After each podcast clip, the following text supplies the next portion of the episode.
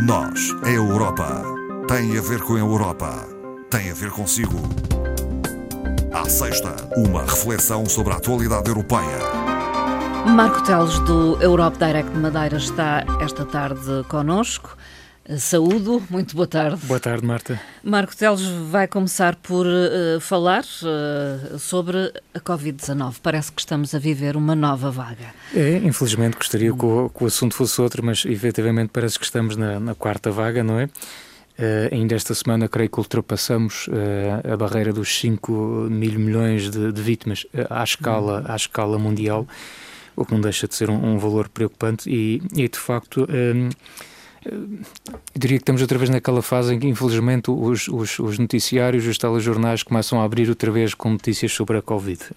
E há preocupações em relação à própria União Europeia no seu todo? Sim, claro que sim. É só para termos uma, uma ideia assim de conjunto, há um mapa que figura muito nas redes sociais ou até no, nos noticiários, que é um mapa publicado pelo Centro Europeu de Prevenção e Controlo de Doenças, eh, onde nós há bem pouco tempo eh, tínhamos assim um cenário verde e a verdade é que nós olhamos agora para lá e já são poucas as regiões que uh, apresentam o verde no mapa. Neste momento o mapa da União Europeia está praticamente pintado de laranja e vermelho e o vermelho, infelizmente, tendo a ganhar uh, mais expressão, o que é preocupante. E, e, a verdade é que temos aqui vários casos, uh, ainda esta semana dávamos conta daqui da situação da, da Roménia, que começa a ficar com uma situação muito preocupante. Muito preocupante mesmo. De pré-colapso e, e, e, que tem, inclusivamente, recebido a, a própria ajuda uh, por parte da Itália, da Polónia também, que enviou médicos e enfermeiros para a Roménia. Estamos a falar também, é bom que se diga, de um país com uma taxa de vacinação que nem a 40% chega, Sim. e isto obviamente também é preocupante, mas Muito isto também está a acontecer noutros países. Por exemplo, na Áustria, curiosamente a Áustria, ao nível dos países da, da Europa Ocidental, é aquele que tem a taxa de vacinação mais baixa, mas ainda assim é de 65%, e onde já se fala realmente da abertura de um, de um novo período de confinamento, mas apenas para as pessoas que não estejam vacinadas. Portanto, de alguma forma, o cerco aos não vacinados, e desculpa-me a expressão, uh, uh, começa a intensificar-se, não é? Temos também nos Países Baixos, uh, já se fala também de um confinamento parcial de cerca de duas semanas, volta-se agora a falar de uma exigência de, de apresentação de certificado de Covid, por exemplo, para aceder aos espaços públicos. A própria Alemanha atinge esta semana um recorde de 50 mil casos, um novo máximo diário, num país que também a taxa de vacinação está perto dos 70%. Uhum. Nesse aspecto, o nosso país foi, foi realmente exemplar.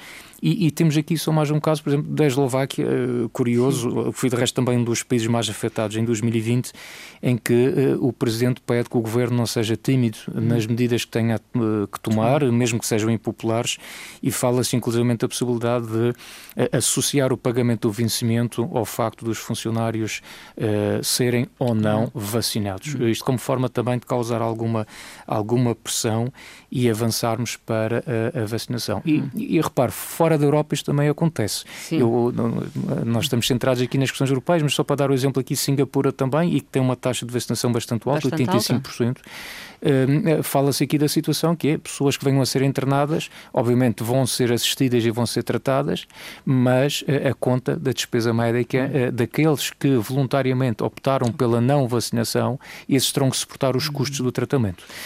medidas, enfim, enfim radicais, mas a verdade é que a vacinação tem resultado de alguma forma no nosso país. Sim. Uh, uh, tem havido um número crescente também de casos, é verdade, até aqui na região. Exato. Mas não serão mas casos tão graves, não é? Exatamente. As situações de doença, casos graves, as mortes, os internamentos, esses valores são francamente mais baixos, o que significa que efetivamente a vacinação é, é válida, resulta e, portanto, este esforço de se pedir às pessoas para aderir à vacinação uh, tem que continuar. É, tem que continuar. Ouvi há pouco que começará em breve uma campanha nos órgãos de comunicação social do nosso país, uhum. uh, apelando à vacinação. Precisamente à vacinação, exatamente, exatamente. Outro tema tem a ver com o Dia Europeu da Igualdade Salarial, que se assinalou no dia 10 de novembro, e para constatar que as diferenças entre homens e mulheres continuam, mantêm-se a nível salarial. A também. nível salarial não só, mas uh, é óbvio quando falamos nisto, uh, às vezes há vozes críticas que dizem, pô, mas hum. um dia europeu não resolve esta questão, temos é que passar do,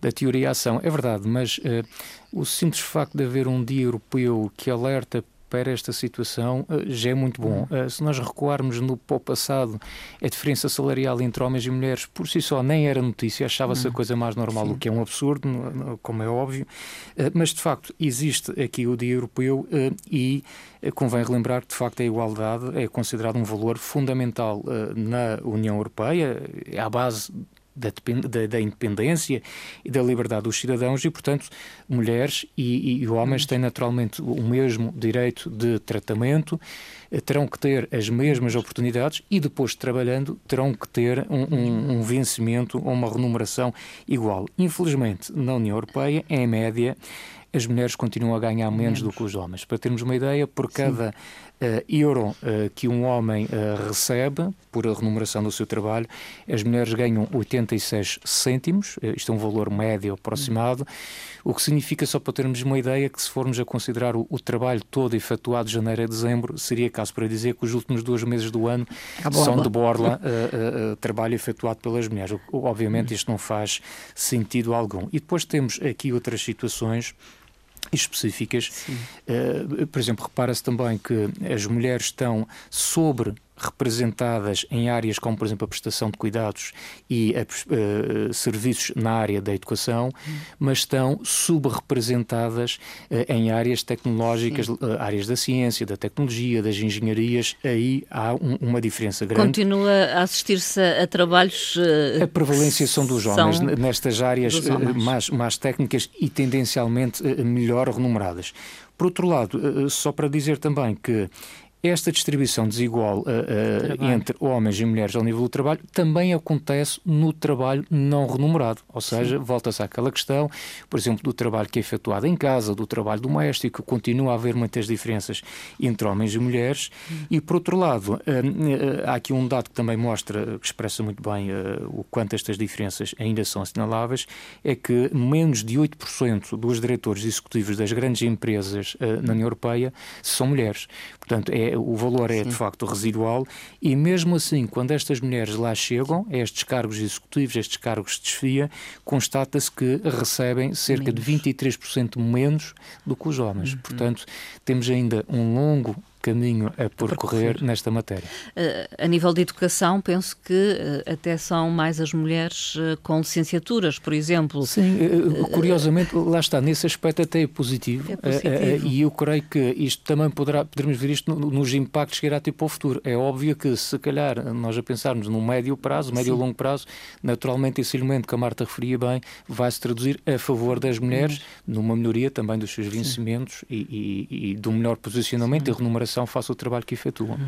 Uh, deveria ser era no presente, uh, mais do que, que pensar em termos no médio bom. e longo prazo. Ainda assim, uh, pronto, não sendo, havendo naturalmente estas, estas falhas, elas de facto existem e estão, referimos aqui a algumas, há uma evolução. há de facto uma evolução, sim, sem dúvida. Vamos falar de dados do Eurobarómetro, a propósito ainda da Covid-19 na forma como os cidadãos eh, dos Estados da União Europeia veem um, como se lidou com esta hum, situação. Exatamente. Este, portanto, este Eurobarómetro uh, resulta de um trabalho de campo efetuado em, em, setembro deste ano, entre setembro e outubro, é cerca de, de um mês de, de, trabalho de campo, um total de 62 mil entrevistas distribuídas pelos 27 Estados-membros. E, portanto, não, não falando, obviamente, hum. nos resultados todos, eh, mas uh, há aqui uns, uns dados que me parecem interessantes, que mais de 65% dos portugueses, e falando aqui no, no nosso caso, uh, afirmaram estar satisfeitos com as medidas que foram tomadas pela União Europeia para combater a Covid-19. Aliás, isto é um, um sentimento geral em toda, em toda a União Europeia, naturalmente com algumas diferenças entre Estados-membros. Dizer também que 71% dos europeus afirmam estar otimistas quanto ao futuro da sua região, portanto, isto também aqui houve um, uma melhoria face aos resultados obtidos anteriormente. E dizer também que, neste momento, a, a, a situação que mais preocupa, por exemplo, os portugueses prende-se com a situação económica e o desemprego. Isto foi focado por 33% dos entrevistados. Naturalmente que há outros uh, assuntos também que são Uh, são motivos de preocupação, a questão uhum. da saúde, do custo de vida, do ambiente e as alterações climáticas, mas especificamente no nosso país a questão da situação económica e o desemprego são uh, mais preocupantes. Apenas uma nota, hum. não propriamente a ver com a Covid, mas a resposta à Covid, dizer que 55% dos inquiridos consideram que este pacote do Next Generation EU, portanto, de onde vem, no fundo, aquela a bazuca, a bazuca, e os muitos milhões que aí vamos ter nos próximos seis anos, uh, entendem, portanto, dizia eu, uh, que este pacote do Next Generation EU será eficaz para ajudar a enfrentar os desafios que a União Europeia uh, tem neste momento Sim. e que terá que enfrentar para o futuro, e dizer também que a grande maioria dos portugueses, e portanto 61% dos europeus no geral, tendem a confiar na União Europeia. Portanto, hum. aquele sentimento de, de, de, eh, de, confiança, no fundo, nas instituições europeias permanece no positivo e isso é um aspecto, obviamente, bastante interessante. E já é assim há algum tempo, E já é assim há algum tempo e ainda bem, eh, é sinal que eh, aquilo que tem sido as grandes tomadas de decisão estratégicas por parte das instituições europeias são bem vistas pelos hum. europeus.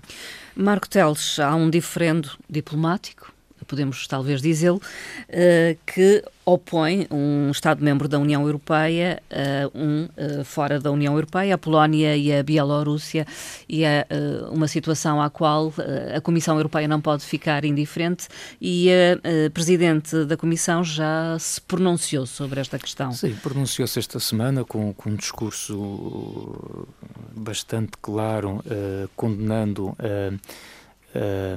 a estratégia da, da Bielorrússia uh, em relação aos migrantes, sobretudo pela forma como tem uh, instrumentalizado as pessoas para fins políticos, Sim. porque vamos ser práticos, é disso que estamos a falar.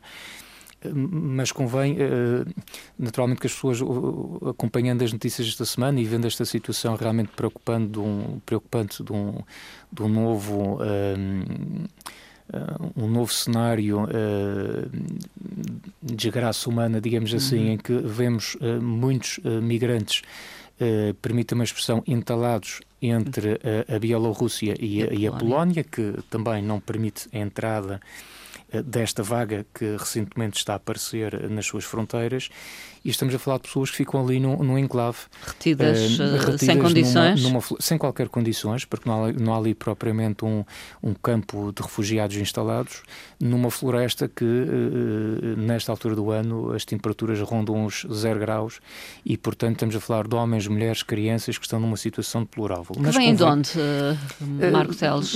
Vêm vem dos circuitos uh, normais uhum. nesta questão da, das migrações. Uh, uh, o problema que está aqui é haver uma atuação de má fé por parte da Bielorrússia que facilita a entrada destes migrantes, lado, é? mas que depois os canaliza mesmo de forma deliberada, que os acompanha até à fronteira com a Polónia, sabendo que a Polónia não está não a receber. Passar. E repare, Marta, os números mostram muito bem de como esta estratégia está montada. Se nós repararmos, por exemplo, em agosto agosto nós já tivemos 3 mil migrantes uh, nas portas da, da, da Polónia uh, vindo desta rota. Em setembro isto aumenta para 7 mil e agora em outubro damos um salto para 17 mil. Portanto, isto é claramente uma estratégia para causar pressão junto a esta fronteira e, de certa forma, também destabilizar uh, os países democráticos ali à volta. Sim convém relembrar o posicionamento, a, a geografia da Bielorrússia. Nós estamos a falar de um país que tem fronteira com a Ucrânia a, a sul, que tem depois para leste o seu a, apoiante, a Rússia, Rússia, mas depois tem à sua esquerda ou para o oeste tem a fronteira da Polónia e tem também acima ao norte tem a Lituânia e a Letónia.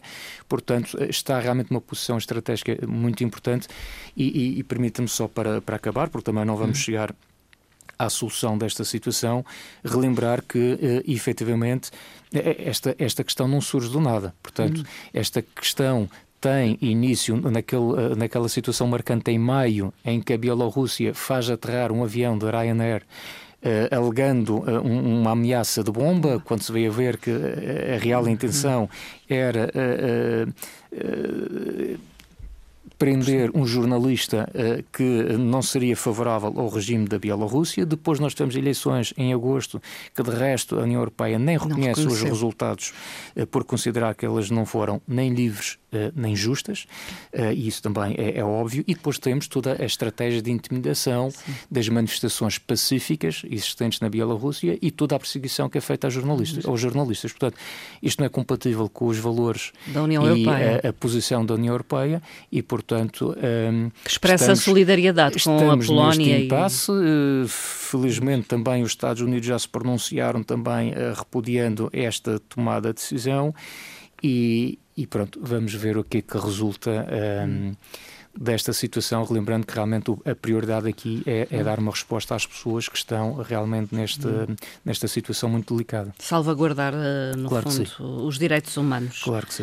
Uh, Há estágios uh, Schumann, uh, abriram candidaturas, uh, uma vez mais. uma vez mais, porque uma elas oportunidade. são regulares. É, é uma, uma, oportunidade, agora mudando no fundo o tom das notícias para algo mais mais otimista. É, portanto, estes estágios Schumann acontecem com regularidade, são promovidos pelo Parlamento Europeu e, portanto, esta abertura de, de candidaturas é para a, a sessão de estágios que irá decorrer entre março e julho, 31 de julho do próximo ano, de 2022. Hum. Portanto, mas as candidaturas são feitas agora, eh, em formato online, podendo os interessados fazer até eh, três escolhas e depois o, o futuro estagiário poderá vir a, a, a, trabalhar nos serviços do Parlamento Europeu em 33 cidades diferentes. Uh, convém talvez realçar que existem duas vagas disponíveis para o gabinete do Parlamento Europeu em Lisboa. Lisboa.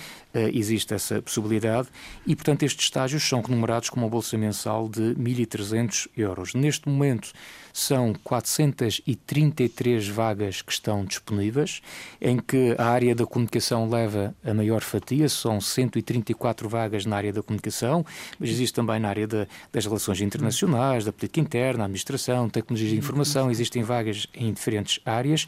O que é que se pede? O, o, o, candidato tem que ser nacional uh, de um Estado-membro da União Europeia ou de países que estejam a beneficiar de uma estratégia de pré-adesão à União Europeia, havendo também um número muito limitado uh, de vagas para países terceiros. Hum. Depois, tem que ser maior de idade, tem que ter uma licenciatura concluída, pelo menos a fase da licenciatura, e ser fluente na sua língua de origem e pelo menos mais, mais uma. uma. língua estrangeira. Sendo que, se for fluente em 3, 4, 5, melhor. Uh, tanto melhor maior, não é? Devido também à, à própria maior. natureza dos estágios que aqui se oferece. Portanto, é uma oportunidade que, que, podem, quem tiver nestas condições, que pode aproveitar. Se houver dúvidas, basta procurar no Google, passa publicidade, eh, estágios eh, Schumann, ou Sim. então aquela chamada, que também não pagam muito, ou uma mensagem para o Europe Direct e com todo o gosto nós esclarecemos eh, sobre estes estágios. Para terminar, uma referência à COP26, que termina hoje. Termina hoje, se calhar deixávamos depois realmente o balanço para, uma, para, uma próximo, para um próximo programa, porque efetivamente Uh, há elementos positivos a destacar Sim. desta conferência, outros que infelizmente não não se conseguia ir tão longe quanto aquilo que uh, gostaríamos, mas eu destacaria um, um, um discurso que foi feito uhum. esta semana uh, a partir de, de, do Pacífico. O, o, ministro dos Negócios Estrangeiros de Tuvalu, portanto, estamos a falar de um arquipélago composto por uh, nove pequenas ilhas e cerca de 12 mil habitantes em que ele fez uma participação na, na COP26 a partir de um grande plano. Uhum de fato e gravata, em que se via um fundo azul com a bandeira do país e a bandeira das Nações Unidas, e à medida que o discurso foi decorrendo, a, a Câmara foi afastando, afastando, até que nos apercebemos que este Ministro dos Negócios Estrangeiros estava a fazer o discurso a partir do mar e com água até os joelhos, mesmo estando vestido de fato e gravata. E há uma justificação para e isso. E uma justificação que foi uma forma, de facto, de alertar que estes territórios em particular estão uh, de uma forma uh, muito preocupante a ser ameaçados uh, pelas alterações climáticas pelas subidas da água das alterações climáticas, o problema específico destes territórios, que é a subida do nível médio das águas do mar. Portanto, poderá desaparecer forma, mesmo uh, poderá aquele território. ao desaparecimento exatamente daquele e de muitos Submersão. territórios, nomeadamente no Pacífico, pela subida do nível médio das águas do mar. Portanto, foi uma forma original de alertar para um problema uh, que é real e que merece de toda a comunidade internacional a devida atenção. E ele conseguiu essa atenção, e, pelo menos mediática. Uh, sem dúvida, sem dúvida. Marco Teles, até à próxima conversa. Até próxima Obrigada. Semana. Obrigado.